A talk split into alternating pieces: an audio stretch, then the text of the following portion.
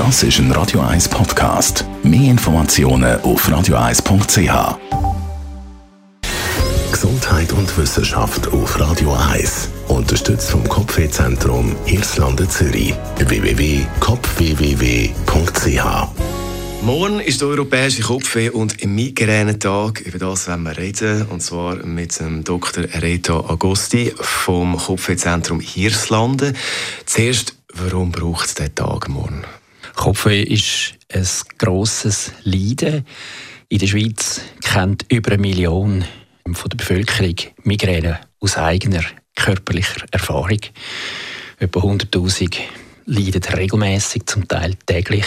Und trotz Dr. Google sind nur etwa 50 Prozent richtig diagnostiziert mit Migräne. Also sie laufen dann unter einfachem Kopfweh, kommen einfache Mittel über, die natürlich nicht genug nützen.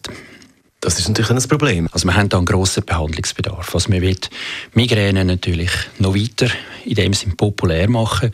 Es ist ein Anliegen, dass eben die Diagnose richtig gestellt wird und dass das Leiden kann verringert werden. Migräne kostet unsere Volkswirtschaft 600 Millionen pro Jahr.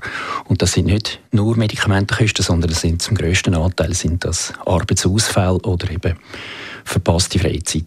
Jetzt bei denen, die zulassen und denken, ja, das Thema Kopfweh, Migräne, das ist das Thema bei mir. Was ist da für morgen geplant? Also morgens Abend gehen wir quasi an den Ort des Geschehens.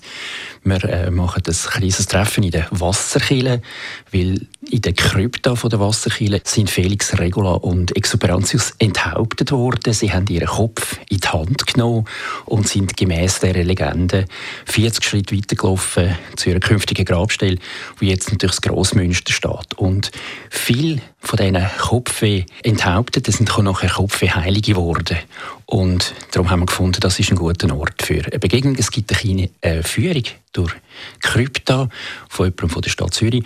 Und ab dem 7. gibt es kleine Vorträge und ein Verknüpfungsapero im Zofthaus Safferen. Der Reto, Dr. Reto Agosti war es vom Kopfwehzentrum Hirslanden über den Kopfweh- und Migränetag morgen.